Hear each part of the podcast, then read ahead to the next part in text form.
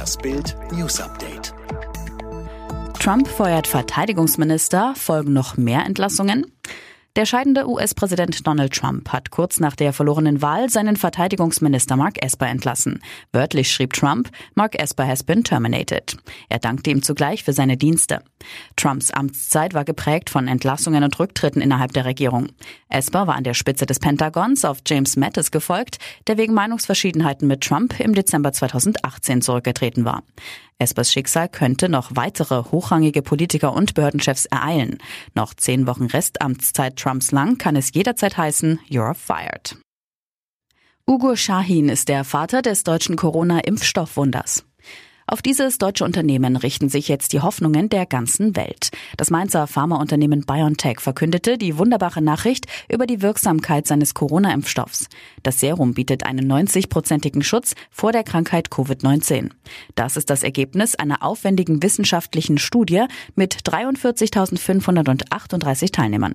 Ein Meilenstein, sagte Unternehmenschef Ugo Schahin zu Bild aber es ist zugleich auch die Krönung einer kurzen, extrem steilen Unternehmerkarriere. Denn Shahin kam als Vierjähriger mit seinen Eltern aus der Türkei, wuchs in Köln auf und studierte dort an der Universität Medizin. Mit seiner Frau gründete er dann 2008 BioNTech. Ganz schön üppig, was man bei Tesla verdient. Die Bezahlung ist einfach mal ein Kracher, sagte der Chef der Arbeitsagentur in Frankfurt an der Oder Freier über die Gehälter, die der Elektroautobauer Tesla in seinem neuen Werk Grünheide in Brandenburg zahlen will. In der niedrigsten Lohngruppe ein Bruttomonatslohn von 2700 Euro. Dies sei die Untergrenze, so Freier zum Handelsblatt. Die Beschäftigten würden sich vor allem aus Arbeitslosen und Jobwechslern rekrutieren. Wer eine einschlägige Berufsausbildung hat, kann bei Tesla in Deutschland laut Arbeitsagentur mindestens 3.500 Euro brutto pro Monat verdienen. Es gehe bis kommenden Sommer zunächst um etwa 7.000 unbefristete Vollzeitstellen. Erneute Waffenruhe im Krieg um Bergkarabach. Ist es das Ende des Schreckens im blutigen Konflikt um die Südkaukasusregion Bergkarabach? Der Regierungschef von Armenien und der Präsident von Aserbaidschan haben sich Montagnacht auf ein Ende aller Kampfhandlungen verständigt. Russische Friedenstruppen sollen das Ende der Kampfhandlungen überwachen. Demnach stimmten beide Seiten einem solchen bislang umstrittenen Vorschlag zu. Bisher gab es bereits drei Anläufe für eine Waffenruhe. Sie scheiterten allesamt. Es ist aber das erste Mal, dass die Staats- und Regierungschefs eine solche Vereinbarung unterzeichneten.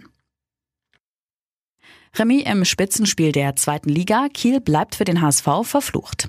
Der HSV kann einfach nicht gegen Kiel gewinnen. Ein Last-Minute-Tor der Kieler kostet die Hamburger den Sieg 1 zu 1 im Zweitliga-Topspiel.